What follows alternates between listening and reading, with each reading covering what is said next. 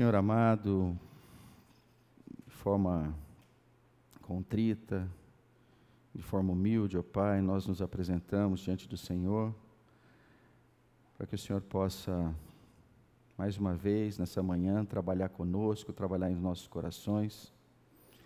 Hoje, em especial, a gente quer lembrar da família do Damião, pela perda do seu pai, que o Senhor possa estar consolando, que o Senhor possa estar concedendo a ele e a toda a sua família coragem, sabedoria para tocar em frente. Sabemos da, que é uma perda muito relevante, ó Pai, que é uma perda que, de certa forma, não vai ser preenchida nunca, mas que pela Tua graça e pela Tua misericórdia, ó Pai, o Senhor sustente a família e conceda a elas a possibilidade, ó Pai, de continuar em profundo relacionamento com o Senhor. Essa é a nossa oração, em nome do Teu amado Filho Jesus Cristo. Amém. Bom, então vamos lá. Uh, estamos no nosso terceiro encontro. Os primeiros slides vocês já devem ter acostumado, é basicamente na expectativa de que sempre tem alguém chegando, então a ideia é botar todo mundo dentro do barco. Né? E para colocar todo mundo dentro do barco, é importante que a gente saliente novamente que esse é o livro tema, texto que a gente tem utilizado para montar esses quatro encontros. A marca do cristão, o autor é Francis Schaeffer, uh, deve já estar disponível na livraria. Uh, e o, o ponto é o seguinte: quando vocês foram atraídos por esta classe, num primeiro momento, é em função do que o Fábio coloca ali, o título da classe e um breve comentário explicando um pouquinho do que, que é. E aí a gente não pode passar é, é, sem sempre estar tá falando disso. O que a gente está falando é dos atributos de Deus, né, dos atributos do amor de Deus. E o primeiro ponto que a gente não pode esquecer é que existe uma marca que identifica todo cristão. Essa marca é o amor. E aí o texto de João 13, 35 corrobora com isso, quando ele diz: Com isso, todos, todos saberão que vocês são meus discípulos, se vocês se amarem uns aos outros. Então tem essa condicionante aqui. Se nós amarmos uns aos outros, seremos conhecidos como discípulos de Jesus, dignos de sermos chamados cristãos. E aí a gente, é, tá, boa parte do, dos estudos estão baseados em 1 Coríntios 13. Então a gente teve, principalmente no primeiro encontro, a oportunidade de olhar e ver as grandiosidades que um ser humano pode alcançar na vida, como falar em línguas, seja dos homens, seja dos anjos, ter o dom da profecia, uma sabedoria absurda, né? ser uma pessoa extremamente bondosa no sentido de ser caridosa, de dar o que tem e o que não tem, extremamente altruísta. Mas Paulo diz muito claro, claro em todos esses uh, condicionantes aí que, que, olha, se não tiver amor, não valeu. Se não tiver amor, não teve eh, relevância. Se não tiver amor, corremos em vão. E nesse ponto do aspecto do amor, a gente também, isso mais no segundo encontro, a gente ficou muito, quer dizer, eu, na verdade, fiquei um pouco preocupado de que, de repente, um ou outro queira, não, então vamos lá, então deixa eu produzir o amor de Cristo em mim. E aí a gente colocou esse texto para dizer, olha, não somos nós que criamos o amor de Deus em nós. Né?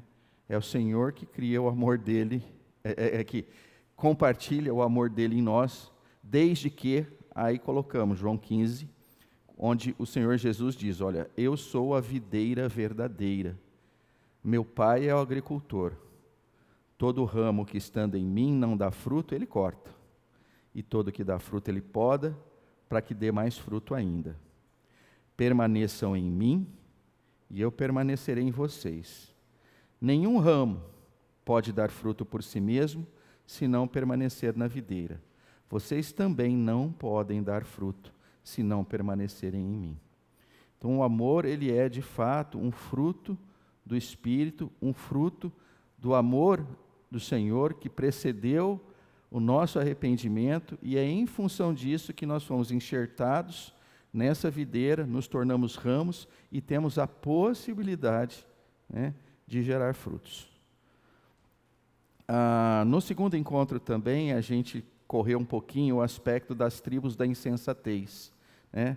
Basicamente dizendo o seguinte: olha, alguns escolhem caminhos né, para chegar a, ao Senhor, né, e em função disso, para poder ter o amor do Senhor, né, ou ter a aprovação do Senhor. Né. E aí nós olhamos para esses três, essas três tribos, as, os especialistas em não fazer coisas, Olha, eu não faço isso, não faço aquilo, não como aquilo outro, não bebo isso, não faço aquilo e tal, né? na expectativa de, em não fazendo coisas, poder se achegar ao Senhor. Outro grupo de insensatez é o inverso dele. Olha, eu faço coisas e em função dessas coisas que eu faço, eu entendo, eu me entendo como merecedor né, do amor de Deus. E por último, a gente colocou uma outra tribo, é, olha, eu não sou como vocês, eu sou diferente, eu sou nascido de uma família crente, ou sei lá, eu sou numa família de pessoas mais inteligentes, mais capacitadas, assim, aquelas que, que, só tem poucos e tal, sou de uma realeza, de uma nobreza. Então, acho que em função disso, o Senhor, é, eu consigo me apropriar do amor do Senhor. Né? Então, esses três são os insensatos. Né? E a gente olhou e falou: não, não se chega lá. Então, citamos alguns textos, como Colossenses, Colossenses 2, Mateus 7, Lucas 18. E aí, aquele que está em azul, está em azul justamente para dizer: olha, esse aqui não é o insensato, né? é aqueles que sabem que não são dignos do amor de Deus. Né? E nesse caso especificamente aqui, é, a gente procurou pegou, pegar o trecho do filho pródigo. Então, no texto do filho pródigo, todo mundo sabe que em algum momento ele quis independência.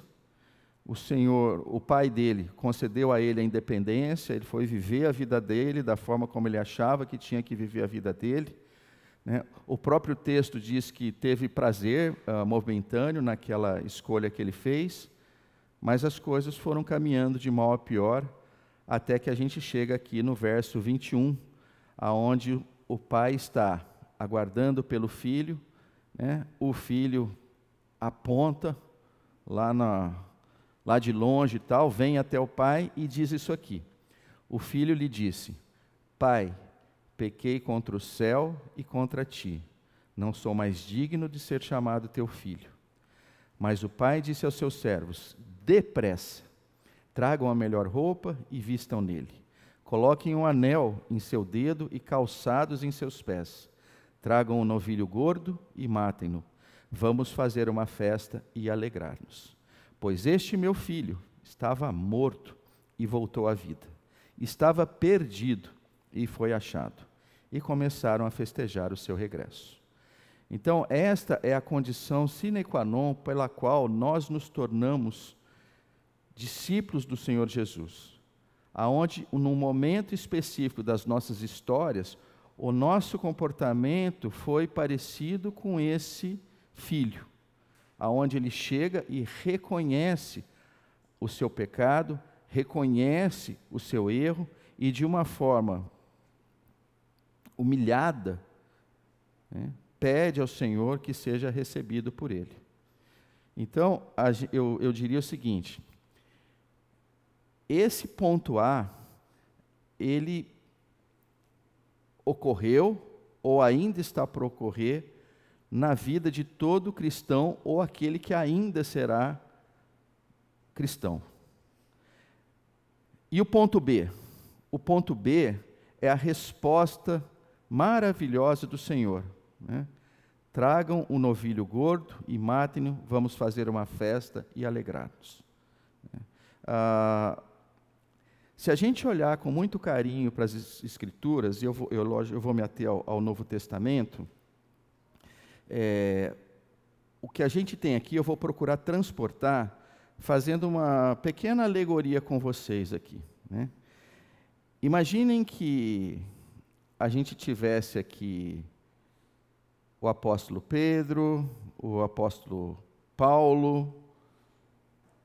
Vou botar esses dois, para não ficar longa a conversa. Né? E chegasse para Pedro e falasse assim: Ô oh, Pedro, é, quando é que aconteceu uma coisa similar do que aconteceu aqui com o filho pródigo contigo? E Pedro provavelmente diria o quê? Então, eu estava pescando com os meus irmãos, meu pai estava por ali, né? Quando vi aparecer uma muvuca, né? Eu olhei assim, daqui, dali, puxa, tinha um, alguém que vinha em minha direção, chegou para mim, a princípio não me conhecia, ou pelo menos eu não o conhecia muito bem, e chegou e falou para mim: Olha, larga as redes, né? deixa de ser pescador de peixe, vem comigo, nós vamos pescar homens. E naquele momento eu me dobrei e eu comecei a andar com o Senhor. É uma história simples, uma história clara, é uma história que todos nós sabemos e que está descrita nas Escrituras. O testemunho de Pedro. Da mesma forma, Paulo. Se chegasse para Paulo e dissesse assim: Ô Paulo, e aí? É, quando é que foi? Ele falou: então, eu estava a caminho de Damasco.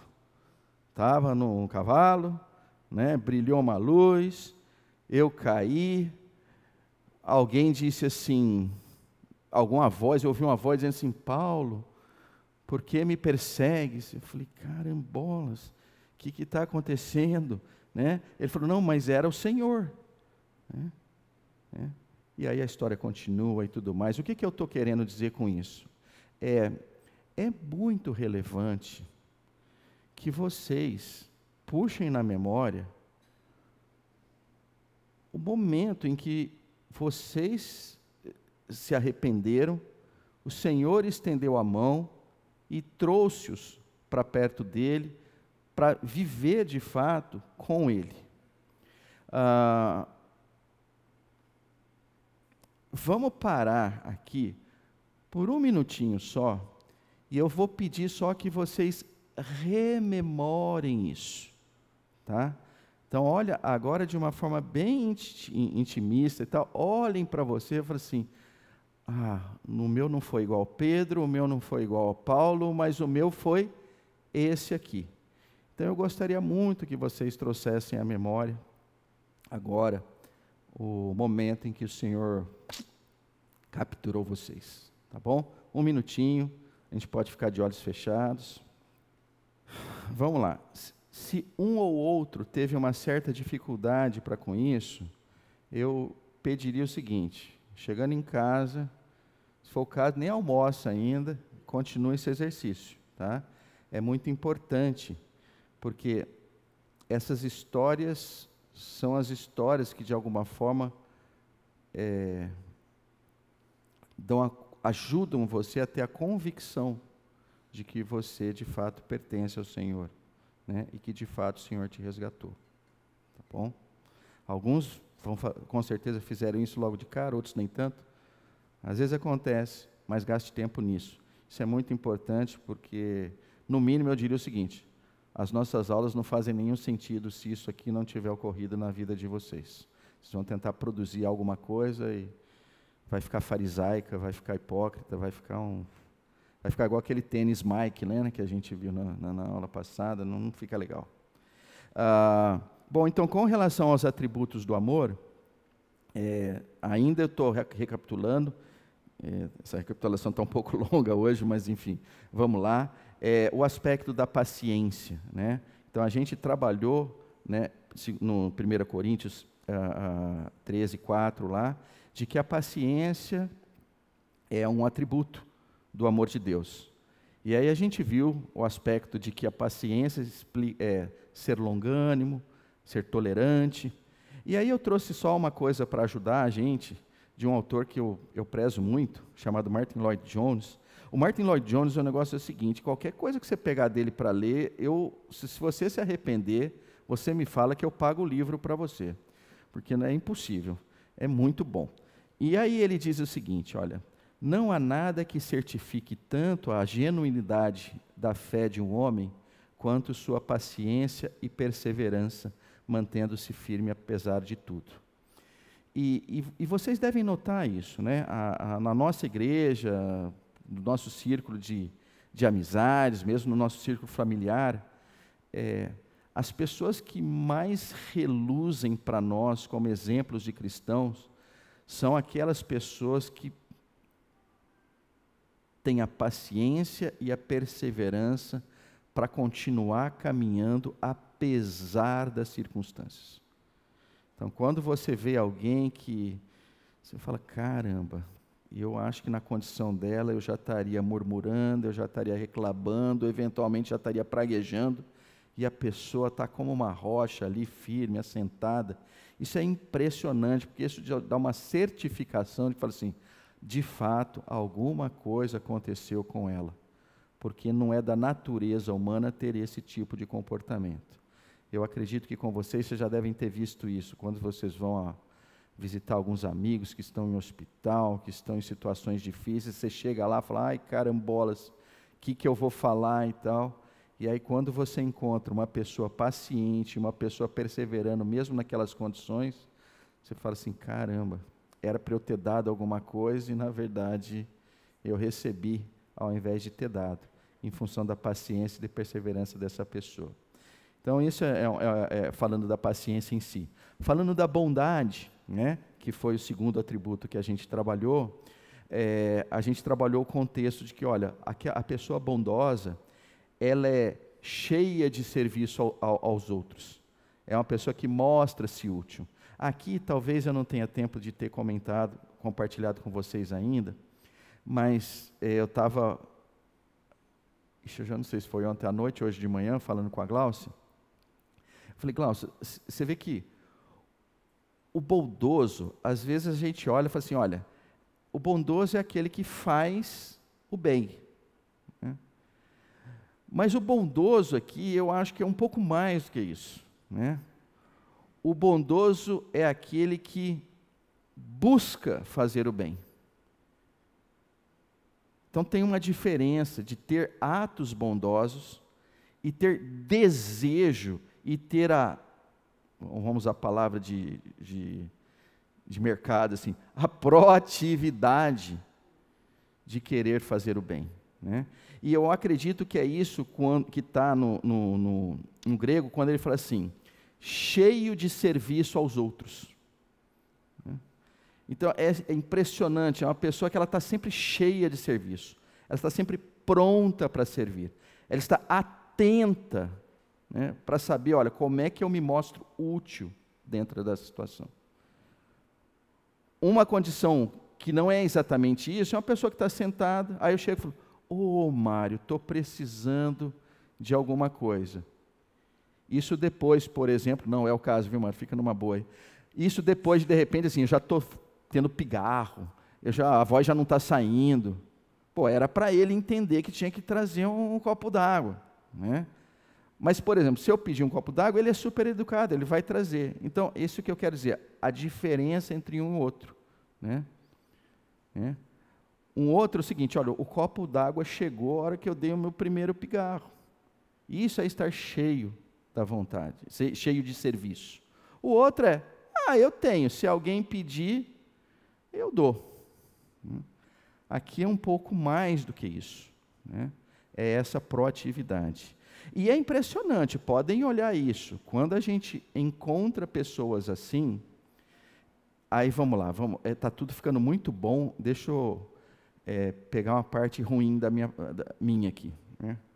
Eu acho que boa parte dos engenheiros vão concordar comigo e eu já vou adiantar. Nós engenheiros estamos errados, tá bom? Então eu vou pegar um exemplo que aconteceu faz umas duas, três semanas em casa. A gente foi receber uns amigos em casa e, e vocês conhecem a Gláucia, minha esposa, acho que alguns de vocês e tal, que é, ela, apesar de ter nascido em Santa Catarina, foi só um acidente. Ela é mineira, mineira raiz mesmo, né? Então, assim, se forem duas pessoas em casa ou quatro pessoas em casa, ela sempre faz comida para 18. Não, não tem como mexer nesse negócio dela, está é, é, tá no DNA dela ali. Né? E, e é interessante, porque essa é a parte ruim que eu vou dizer assim. É tanta bondade que eu confesso que já me irritou muito isso. Né? E eu tento vencer esse negócio. Falei, Pedro, é, é, menos Marta e mais Maria. Né? Ah, e tem uma coisa que pode parecer banal, mas que para mim dá muito problema. Né? É, quando vai um número maior de pessoas, a gente compra, acho que como quase todos vocês, né, as garrafas PET de 2 litros de refrigerante. Né?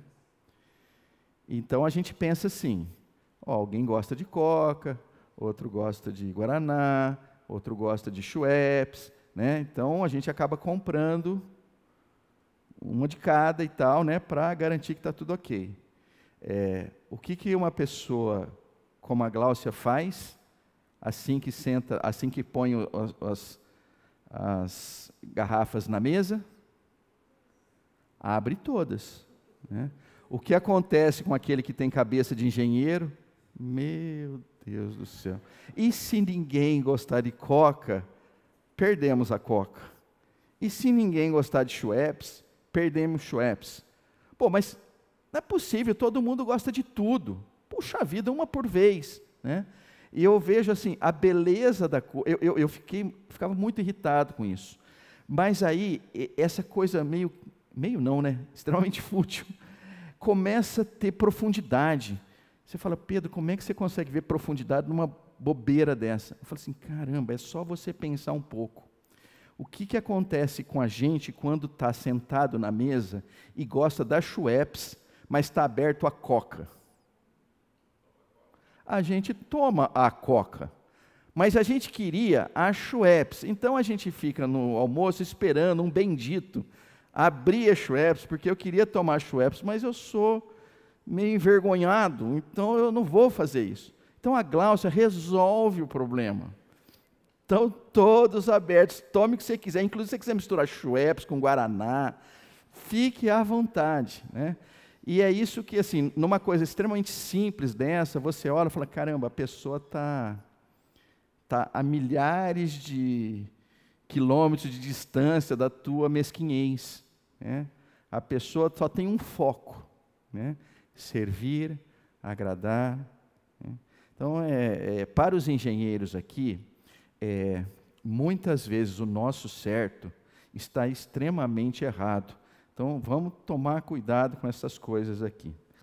Mas enfim, voltando para cá no aspecto de bondoso, né, é, tem algo aqui é, mais relevante do que esse pequeno exemplo que eu dei aqui, que o Guilherme compartilhou com a gente na semana passada, né, que é esse trecho de Lucas 6, aonde é dito o seguinte: que mérito vocês terão se amarem aos que os amam?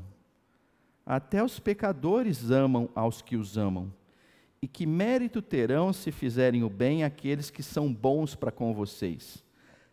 Até os pecadores agem assim. E que mérito terão se emprestarem a pessoas de quem esperam devolução? Até os pecadores emprestam a pecadores, esperando receber devolução integral. Amem, porém, os seus inimigos. Façam-lhes o bem e emprestem a eles, sem esperar receber nada de volta. Então a recompensa que terão será grande, e vocês serão filhos do Altíssimo, porque Ele é bondoso para com os ingratos e maus. Então, quando a gente vai encontrar a palavra bondade, no caso aqui bondoso, para com os ingratos e maus, é, é extremamente relevante que a gente entenda de que bondade a gente está falando aqui. A gente está falando de uma bondade que é não discriminatória.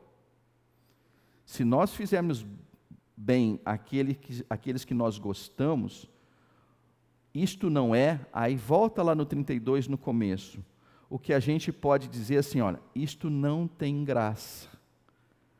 Mas não não tem graça no, na nossa é, linguagem, né? não, tem, não é engraçado. Não é isso. É o seguinte, a graça se manifesta quando, é, quando nós fazemos o bem àqueles que não merecem, àqueles que não são os nossos amigos, àqueles que, não, que muitas vezes são nossos inimigos. É. E não tem nada que destrua mais os conceitos desse mundo do que a exposição da graça. Então, uma das formas da exposição da graça é ser bondoso para com aqueles que não merecem. E é importante que a gente usando isso, eu usei esse termo no, no segundo encontro, é pega o teu bondosímetro e vê dentro desse contexto se ele fica no cheio, se ele fica no vazio, se ele fica no como é que chama quando alerta no como é que é? Reserva, exatamente. Obrigado. Vê se ele não está na reserva, né? O ponto é, né? o que o Senhor espera né? é que a graça dele seja apresentada aos outros e principalmente, né? para que se chame graça àqueles que ah, não merecem. Né? Bom, é, Aí, ah, isso aqui era para lembrar da Glaucia, então não vamos precisar disso aqui. Né? É, aqui é uma mesa cheia e tal. E mesa de americano, vocês repararam aí, né? O que, que tem diet aqui? Nada, né? Vamos passar para frente então. É, aí, olha só. Eu já vou adiantar, o Oswaldo vai aparecer daqui a pouco, viu, Oswaldo? Você fica numa boa aí, não vai embora, né? Pode ser que venham críticas ou elogios, então não, não saia não. Né? Mas o que eu queria colocar aqui, ainda falando da bondade, é o seguinte: é, eu queria dizer o seguinte, que existe uma bondade individual, mas também existe uma bondade coletiva. Na bondade individual, eu acho que a gente já falou bastante. Mas vamos olhar para o aspecto da bondade coletiva. Quando Paulo, lá em Efésios 4, diz assim: Sejam bondosos e compassivos uns para com os outros, perdoando-se mutuamente, assim como Deus os perdoou em Cristo.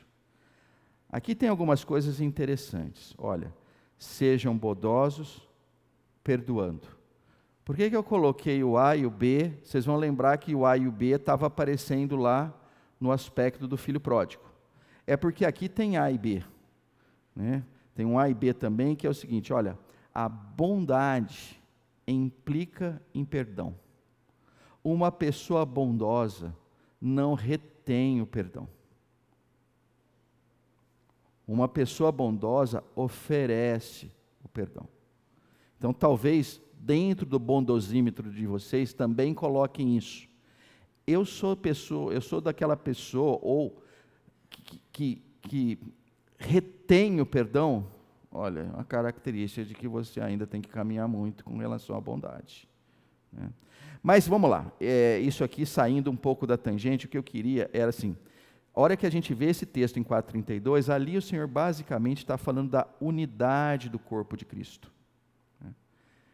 Então, nós, como igreja local, nós representamos uma pequena fração, um microcosmo, mas com toda a densidade né, de, que, de, que, de que nos dá a condição de sermos chamados corpo de Cristo.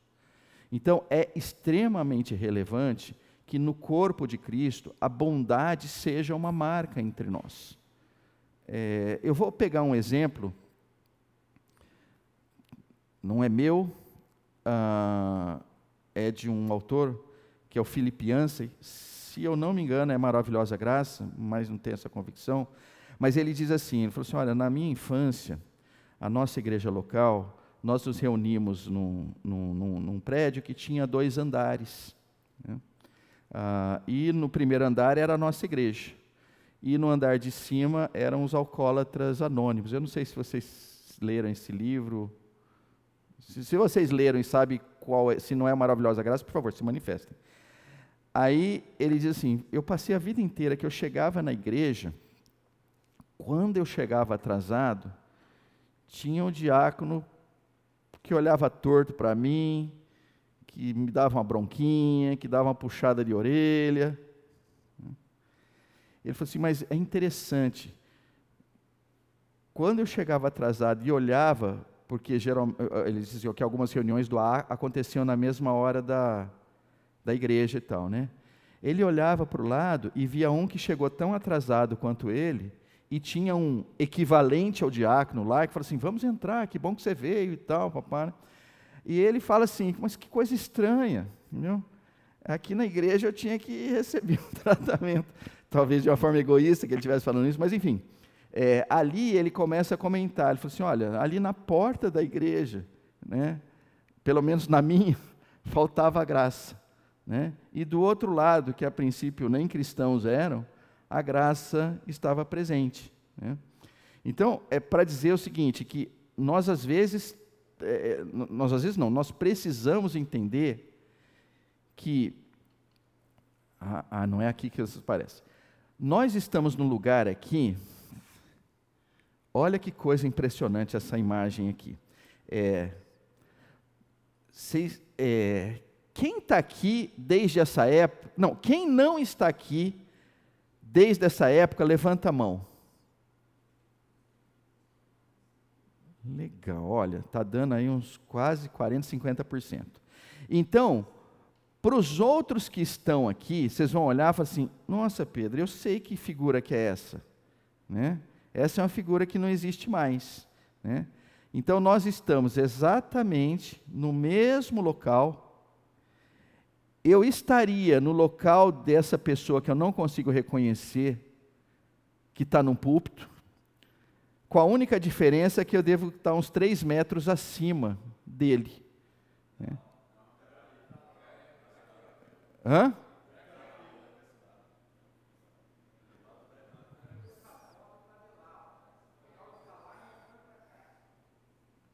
É?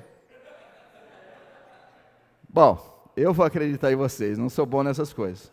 Mas o fato é o seguinte: essa é a nossa igreja. Eu, eu não sei, 20 anos atrás, talvez um pouco mais, um pouco menos, eu também não tenho essa clareza, né? Mas o ponto é o seguinte, né? É, ah, aqui, ó. Ah,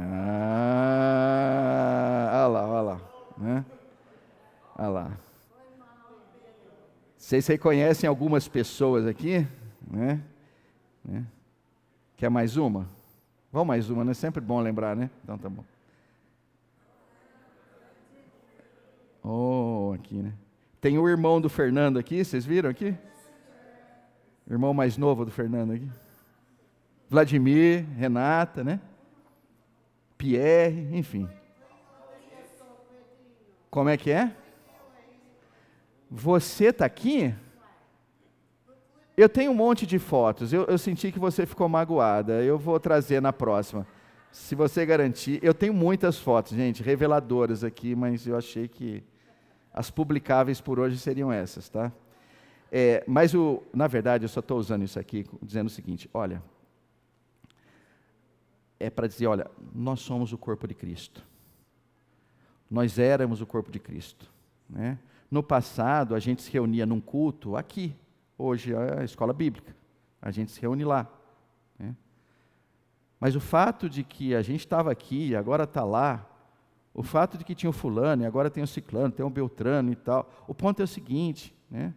a bondade precisa ser, precisava e precisa ser manifesta, não pelo aspecto de aonde a gente está, mas do aspecto de quem a gente é. Então, como filhos do Senhor, esta é uma das marcas do amor que a gente precisa manifestar. Sejam bondosos e compassivos. Perdoem-se mutuamente.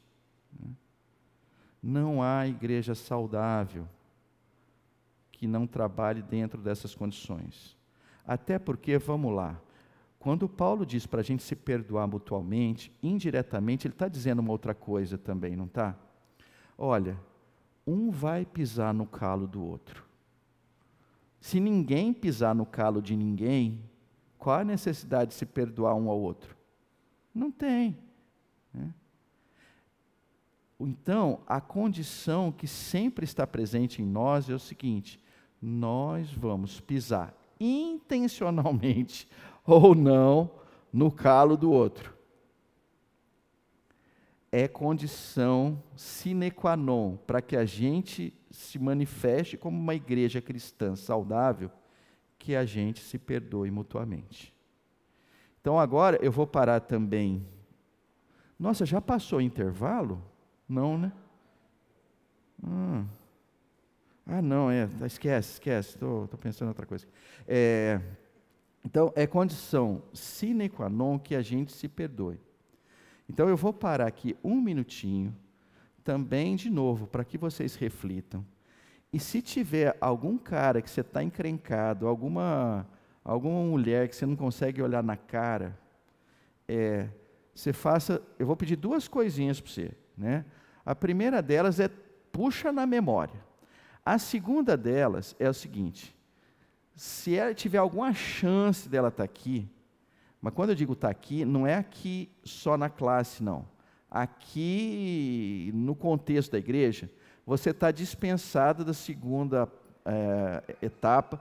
Vai lá catar essa pessoa e se acerte com ela. Depois você volta aqui. Tá bom? Ah, se essa pessoa não está aqui, você vai falar assim: essa é a semana que a porca vai torcer o rabo. Eu vou lá pedir perdão. Não é aceitável esse comportamento de reter o perdão, tá bom? Então, 30 segundos, vai só para vir as pessoas na mente, né?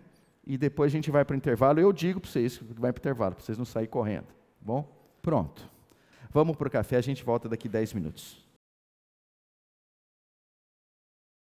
Vamos terminar pro, é, falando da bondade aqui. Aliás, essa foi a revisão de aula mais longa que acho que eu fiz na minha vida, que nós estamos no segundo tempo, estamos fazendo a revisão, mas eu acredito que a gente conseguiu abordar algumas coisas novas. Mas vamos lá.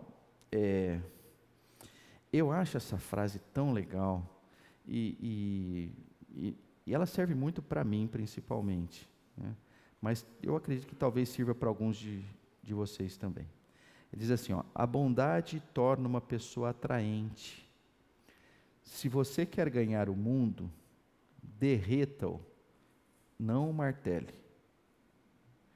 E, e eu, eu acho tão bonita essa frase porque a bondade ela tem essa característica né, de amolecer o outro lado.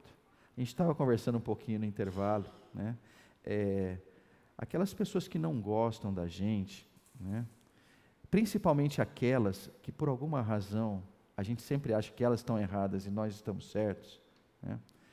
A gente insiste, assim, quando a gente quer resolver, a gente vai com martelo para resolver isso aí. Não, vamos acertar esse negócio. Eu estou certo e tal. E, e, vou te falar uma coisa, é, a gente, no geral, a gente sempre está certo em tudo, não é? é? A gente sabe disso, né? É, dificilmente a gente está errado. Por alguma razão, né, o nosso eu diz assim: você está certo. Só aconteceu aquilo porque ela fez aquilo. Se ela não tivesse. Então, assim, a gente tem esse. Tem o Adão, né, que, que precisava estar morto, enterrado, né, e volta e meia e tal. Infelizmente, a gente dá uma apagada no espírito e ele levanta de novo. Ah, mas o ponto é: a bondade, ela trabalha no contexto de que você não vai resolver o problema com martelo. Você vai resolver o problema com ações de bondade. A gente estava conversando aqui um pouquinho no intervalo, né, daquele é, cinco linguagens do amor, né? É, eu acho muito interessante. Eu, eu confesso para vocês que quando eu li esse livro a primeira vez, né, uma das linguagens era assim: você é, presentear, você dar coisas para a pessoa e tal, né? eu, eu, eu sempre olhava para isso e falava assim, nossa, mas isso é muito é, coisa de criança, é, é coisa infantil, né? Um negócio assim, as minhas formas de amor eu queria mais assim, cerebrais, mais uns negócios assim mais, mais, final das contas, mais arrogante talvez, né? Mas enfim, mas hoje em dia eu, eu já notei o seguinte, eita linguagem que funciona bem nessa geração nossa. Pô, o cara é teu inimigo? Chama para almoçar e paga o almoço. Cara, acontece uns negócios miraculosos. Estava né? comentando aqui no intervalo. É, aquele teu inimigo, Vocês já andaram comendo uns bolos da Sodier, aquele, sabe aquele aquele de morango com cheio de tem um tem um bolo lá que eu vou te falar todo aniversário lá em casa é aquele bolo nem varia mais né mas tem muita gente que você já deve ter comido um bolo com ele cara segunda-feira de manhã hoje em dia nunca foi tão fácil pega o endereço do entre aspas do bandido ou da bandida entra no iFood e tal papapá faz chegar um bolo dele lá um bolo entendeu é, é, é, eu, eu vejo assim, a gente, a gente anda muito, assim, num campo muito psicológico. Sai disso, vai para um campo na, terreno, entendeu? Dê coisas, entendeu? Dê, né? Olha, na verdade é o seguinte, a briga foi em função de um, uma coisa que eu tinha e ele não tinha e tal. Cara, pega essa coisa e dá para ele. Então, é, a, a, a minha leitura é, é, manifeste a bondade né, de uma forma criativa. Pense nisso. Como é que eu vou lá resgatar? Né? Então, às vezes, a gente pensa em versículos bíblicos. Não, mas então eu vou falar isso, depois falo esse versículo, depois falo aquele versículo, depois não sei o quê. Não, não, eu vou mandar um WhatsApp para ele dizendo que eu estou orando por ele. Olha, volta e meia, você às vezes mais irrita a pessoa do que qualquer outra coisa. Porque a pessoa vai falar assim: quem que ele pensa que é? O Oswaldo? Pastor? Ele nem é pastor. Está orando por você. Que arrogância. Entendeu? Às vezes não dá nada certo. Às vezes você faz. Então, assim, mas um bolo da Sodier, meu amigo, é, ninguém resiste. Entendeu? É bom demais. Entendeu? É, cara, vai para um campo diferente, né? né? Outra coisa que eu sugiro para vocês, cara, escreve uma carta, né? Manda e-mail não, escreve uma carta pensando ali, né? Fazendo um pedido de desculpa do coração, tal, né? Bota no correio, vai lá, bota no correio, faz chegar lá na casa dele. Se você sabe onde ele mora, se é condomínio e tal, cela bonitinho e tal, né? Vai lá e põe. Cara, haja, né? Atos de bondade não saem enquanto a gente está é, sentado, né? É quando a gente está em pé fazendo algo. Né? Então trabalhem isso, resgatem. E, e assim, é meio, é mais fácil você fazer isso quando você olha e você vê a pocilga que você estava e o Senhor te tirou. Entendeu? Então, assim, se o Senhor tirou você, meu amigo, tira qualquer um. Entendeu? É plenamente possível.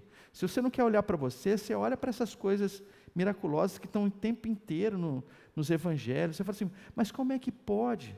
O cara é um grande perseguidor do maior projeto do Senhor, depois que ele foi embora, chamado igreja. O cara é um perseguidor mor, quando vê, o nego é transformado e vira um grande né, pregador para os gentios e tal.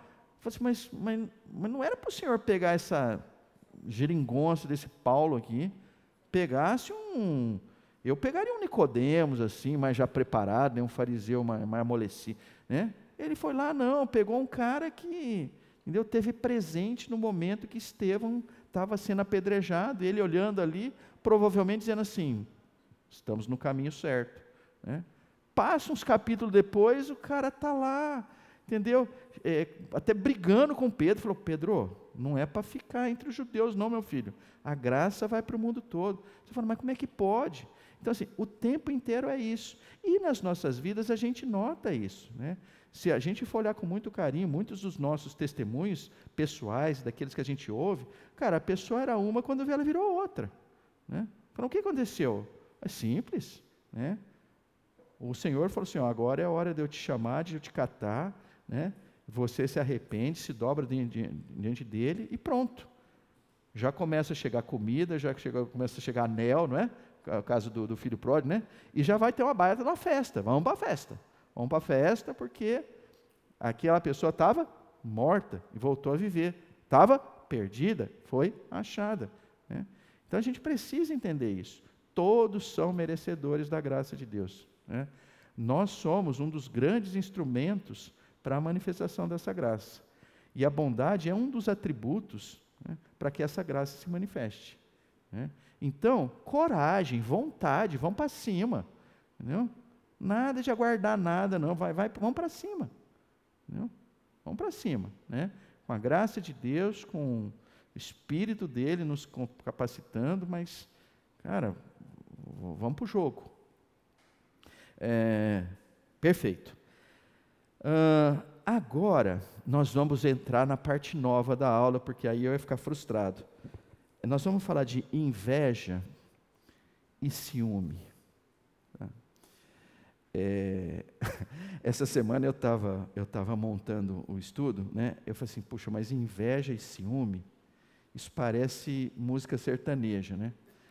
E, e, e, é muito interessante, porque eu até queria trazer uma música que falasse de inveja e ciúme. Mas eu encontrei tantas que eu falei assim: ah, não precisa trazer, porque com certeza vocês já devem ter ouvido muito dessas músicas. Né? Mas se bobear, eu ainda passo uma delas aí com vocês. Ah, o que eu gostei mesmo foi dessa foto, que eu acho que não está dando para ver legal, né? então eu vou melhorar aqui. Né? Eu acho que inveja e ciúme, essa foto ela revela muito assim, né? inveja e ciúme. Eu não vou deixar o passarinho sentar aí, essa casa é minha. Né? E aí você olha e fala assim, não está casando bem, né? Isso aí não foi exatamente construído para um gato, né?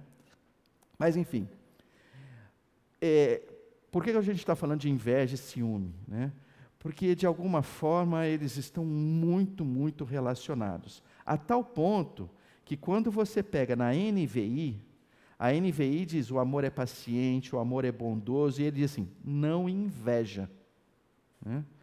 Mas aí, a hora que você pega 1 Coríntios 13, lá na NVT, ao invés de aparecer a palavra inveja, aparece a palavra, o amor não é ciumento. Falou, mas espera aí, mas inveja e ciúme, para nós é diferente. Para as escrituras, nem tanto, porque a hora que a gente vai para o original, original é a palavra zelói, né? e zelói diz assim, ter calor de sentimento a favor ou contra. Olha que coisa interessante. Ter calor de sentimento é o que une ciúme e inveja. Só que o ciúme é a favor e a inveja é contra.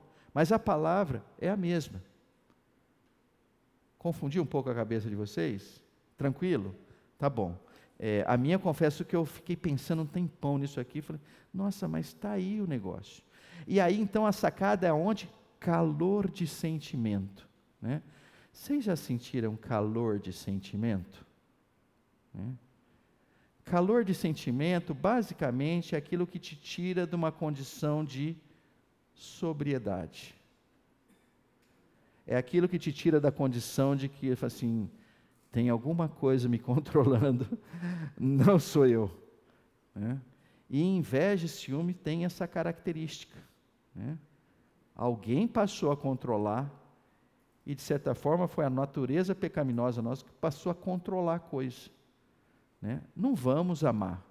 Né? Então, inveja e ciúme vão muito dentro dessa linha. Agora, olha que coisa interessante. Eu peguei isso aqui. É, Quantos psicólogos nós temos aqui? Algum? Nenhum. Se tivesse algum, eu nem iria ler isso aqui, porque tem chance de ser uma coisa ainda amadora perto do, do, do que teria se tivesse alguém aqui. Mas, em função de não termos, eu vou comentar com vocês, porque achei interessante isso. Ele diz assim: ó, inveja e ciúme viajam juntos, mas são emoções diferentes. Ambos são negativos e podem fazer você se sentir infeliz e arruinar seus relacionamentos. A inveja, aí achei legal, falou, nossa, agora o cara traduziu a coisa, entendi melhor. A inveja é uma reação à falta de algo. Ciúme é uma reação à ameaça de perder algo ou alguém que eu tenho. Então, olha que coisa, por isso o favor e contra. Né? Então é inveja. Eu não tenho algo, mas eu desejo muito ter algo. Esse sentimento quando eu dou vazão a ele, a gente pode chamar de ciúme.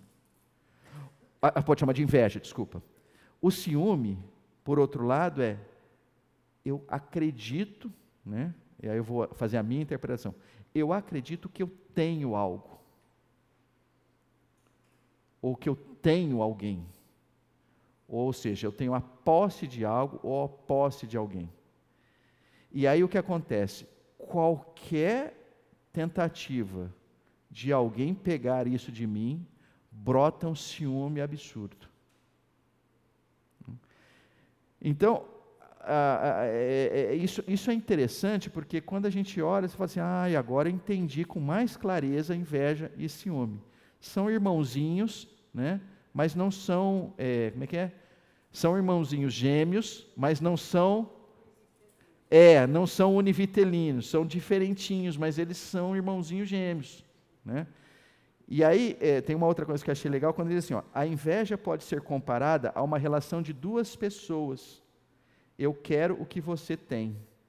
Já o ciúme é um triângulo de três pessoas. Quero o reconhecimento que você tem dos outros. Então, isso também achei legal colocar aqui, né?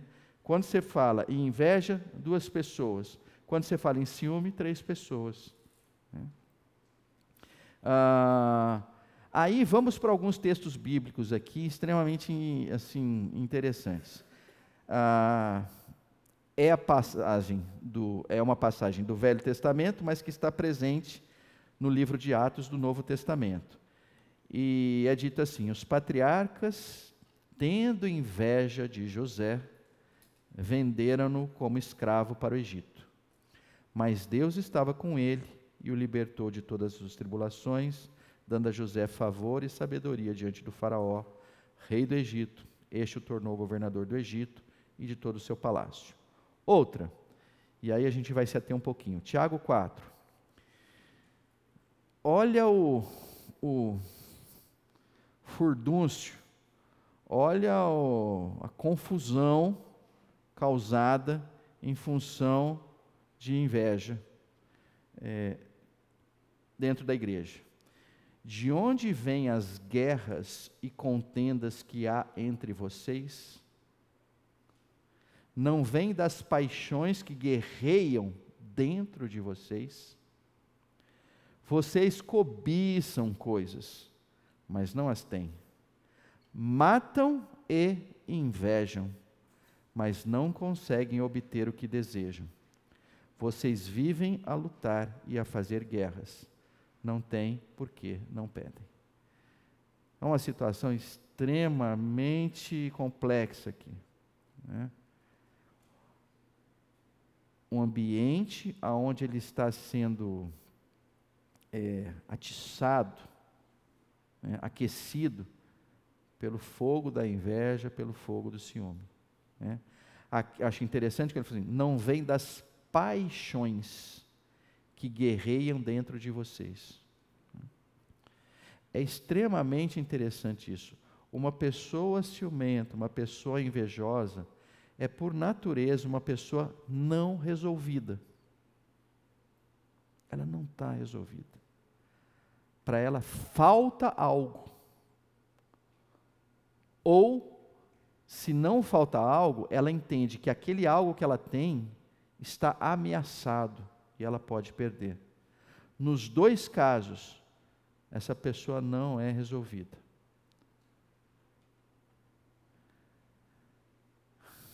E aqui, esse autor, ele mata a charada. Acho extremamente interessante quando ele diz assim: a cura para o pecado da inveja e do ciúme é encontrar nosso contentamento em Deus uma pessoa, e aí eu vou usar, eu, há, um minuto atrás eu usei a, a, palavra pessoa não resolvida, né? agora eu vou usar, o que, que é uma pessoa resolvida? Ela está contente com Deus. Ela sentou, né? ela sabe que ela tem aquilo que o Senhor gostaria de ter dado a ela ela não tem aquilo que o Senhor não gostaria de ter dado a ela. é o que ela tem, ela sabe que o Senhor pode tirar dela. E ela está bem. Ou seja, essa pessoa não arde, ela não está num fogo absurdo, dando vazão às suas paixões. Ela está sentada, né, tranquila. Senhor, o Senhor me dá o que o Senhor quiser dar, o Senhor me tira o que o Senhor quiser tirar. Né? Uma experiência parecida com quem? Né? Com Jó. Né? Quando acontece uma tragédia atrás da outra na vida de Jó, né? chega ali no final do capítulo, o que, que ele diz?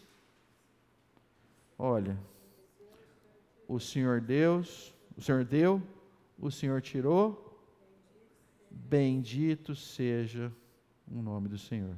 Né? Então você olha e fala assim: está aí uma pessoa resolvida. Em, outras, em, em outra passagem, a gente vai ver a mesma história. Né? Quando Paulo chega e diz o quê? Eu aprendi a viver contente, tanto na fartura quanto na necessidade. Né? Tá aí, cara resolvido. Mas então você está dizendo que Paulo não ardia em inveja e ciúme? Bom, provavelmente não. Aí você fala, não, mas ele foi um abençoado, né? Aí eu acho lindo, porque o começo desse, desse texto que ele diz o quê? Aprendi. Isso eu acho lindo, né? Ele poderia assim, caiu do céu, né? Mas ele diz assim, eu aprendi a viver contente. É um aprendizado, né? Vão ter lições, nós vamos estudar, vai ter tarefa, nós vamos fazer. Né? Nós vamos aprender a viver contente. Né? E isso basicamente é o que o Jerry Bridges fala: olha, esse contentamento em Deus é a cura para a inveja e para o ciúme. Vamos para um outro ponto. Agora a gente vai pegar um pouco de velocidade. Vanglória. Né? E o texto qual é? E aí a gente continuando. O amor é paciente, o amor é bondoso, não inveja, não se vangloria. Né? Mas então vamos entender o que, que é esse vangloriar. E o grego diz que, olha, é, vangloriar é se gabar. Né? Se gabar é, olha, é se exibir. Né?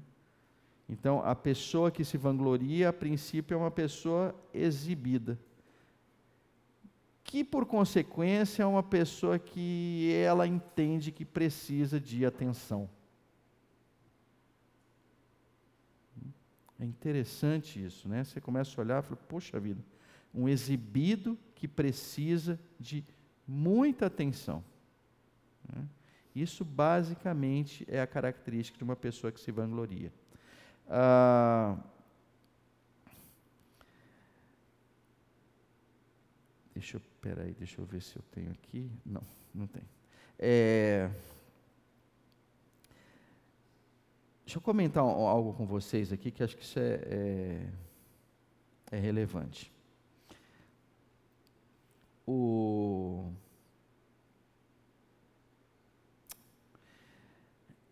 Uma pessoa que se vangloria, de alguma forma, é uma pessoa que entende que não está recebendo o que ela acredita que merece receber. Então, vai na mesma linha do, daquilo que eu tinha comentado. Também é uma pessoa não resolvida. Olha o que eu faço aqui na igreja. Ninguém veio me dar os parabéns, ninguém atentou. Eu trouxe um, um, uma, uma iguaria hoje para comer. Safados, comeram, não deixou nada e não vi nenhum elogio, ninguém perguntou quem fez isto. Né? É. Basicamente, essa pessoa dentro dela, ela está esperando ser vangloriada, né? ser glorificada, ser é, é, exaltada. Né? Isto basicamente é o mesmo problema anterior. Olha, ser reconhecido pelo Senhor não é suficiente para mim. Eu preciso ser reconhecido por pessoas humanas. Né?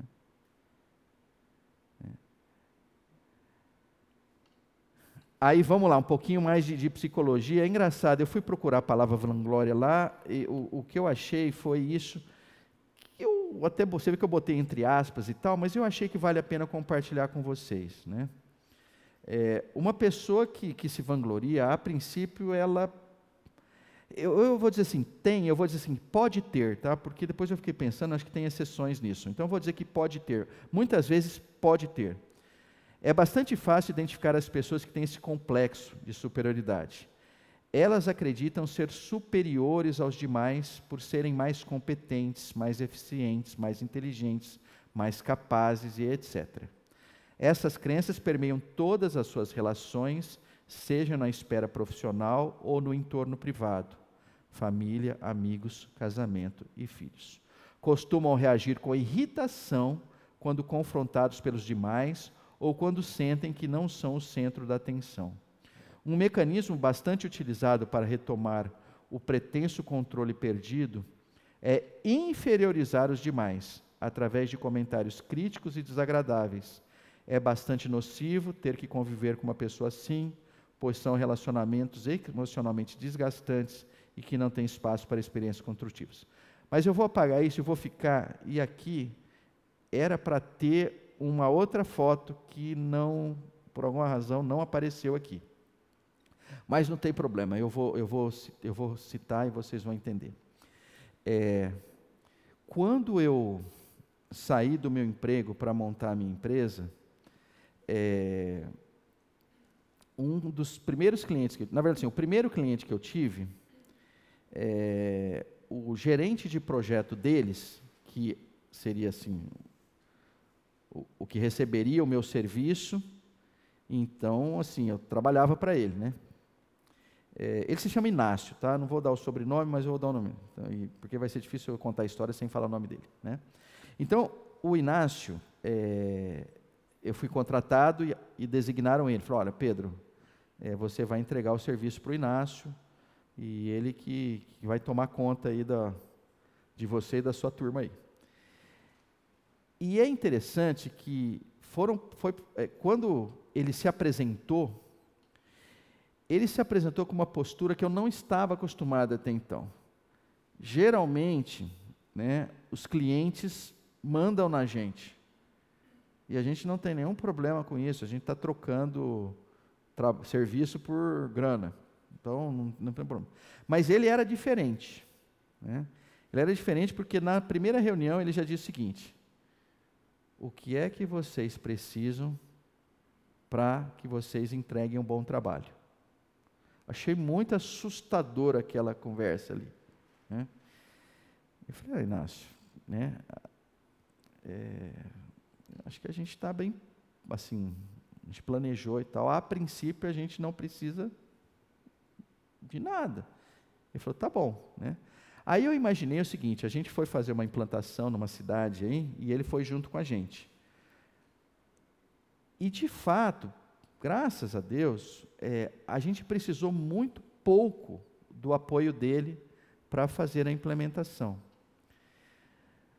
Mas era impressionante, porque assim, a gente acordava muito cedo né, para trabalhar, ele acordava junto com a gente, né, a gente tomava café junto, a gente ia para o trabalho, eu e a equipe estávamos ali trabalhando, e ele ficava trazendo para a gente café, água, né?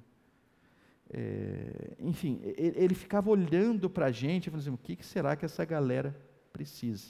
Né? E eu, eu, tenho uma das fotos, que acho que foi emblemática, ele trazendo café para a gente. Depois a gente fez um monte de implantações, a gente ficou amigo, a gente é super amigo hoje e tal. Mas para mim era, era, é, sempre ficou uma imagem muito positiva né, de alguém nesse contexto, bondoso, cheio de serviço e tal, mas com um contexto muito interessante. É, quando a gente fazia as entregas, ele fazia questão de não aparecer. No dia da entrega, se, se tivesse dando rolo, ele ia lá e assumia a bronca para ele e nos poupava. Se tivesse dado certo, era só para cortar e tal, o danado naquele dia não aparecia. E os louros ficavam só para a gente. É, assim, o dia que vocês forem para o sul, né, ele é de Porto Alegre, e quiserem conhecê-lo, eu mando um WhatsApp para ele e falo, Inácio, fulano de tal está indo para lá. A hora que você tomar um café para eles, com, com eles, você só vai notar o seguinte, nossa, esse é o Inácio que o, que o Pedro falou lá. Né? Para minha, eu não vou dizer tristeza ou surpresa, ou os dois juntos e tal, né? ele é espírita. Né? Então, essa é a única parte da história que eu queria contar diferente para vocês.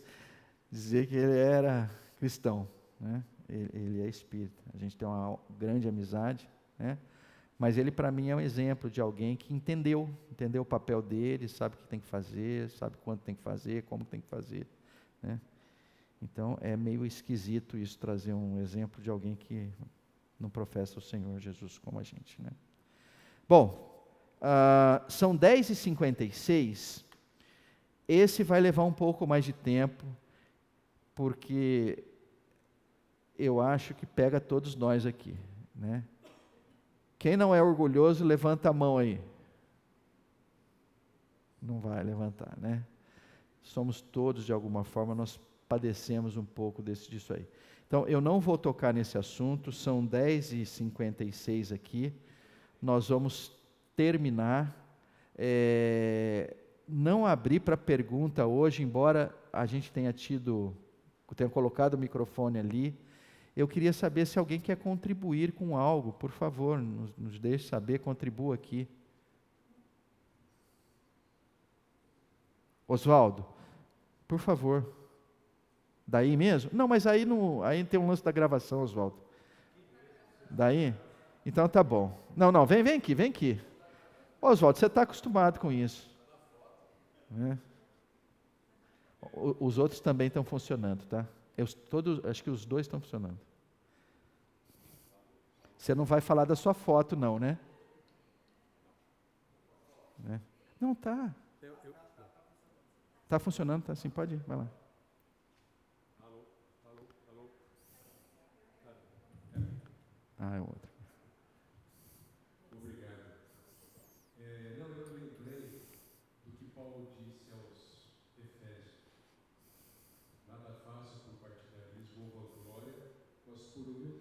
Amém.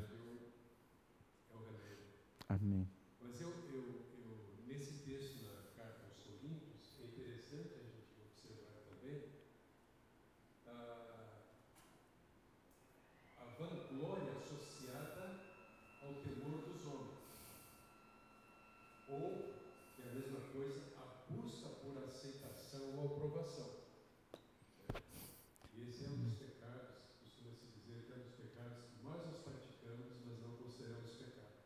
Amém. Então nós somos motivados pelo que os outros pensam a nosso respeito. Uhum. E não tanto pelo que Deus pensa sobre nós. Amém. Então reagimos mal. Amém. Queremos elogios, queremos uhum. ser isso, ser aceitos. Uhum. Não sabemos lidar bem com críticas. Uhum. E esse é um pecado que a gente luta, Amém. luta e vira Amém. a orelha a cada dia. Acho que é oportuno compartilhar. Amém. Amém. Amém. Gente, olha, muito obrigado. A semana que vem nós vamos para o último encontro. Eu confesso que eu estou tão feliz. Oswaldo, obrigado pela tua consideração maravilhosa. É, por vocês estarem aqui em pleno domingo de, de carnaval. É, e venham no quarto aqui, nós vamos, nós vamos fazer um fechamento legal. Eu tenho um, um quadro que eu gastei um tempão, que eu estou louco para mostrar para vocês aqui. Né? É quase que um cartãozinho assim para vocês levarem. Está ficando show que eu estou fazendo, modéstia à parte. Aí já estou caindo na vanglória, né? Aí estava dando tudo errado. Estava indo tão bem, né? Mas enfim, gente, brincadeiras à parte e tal, que o Senhor é, nos abençoe, Senhor, que o Senhor possa estar nos guardando, que o Senhor possa estar nos encorajando, ó Pai, que a gente esteja perdoando os nossos irmãos, que o Senhor nos leve, ó Pai, a, a, a entender com clareza e a praticar com ainda mais clareza, ó Pai, o, os atos de amor que o Senhor tem preparado para cada um de nós. Muito obrigado, em nome do teu amado Filho Jesus Cristo. Amém.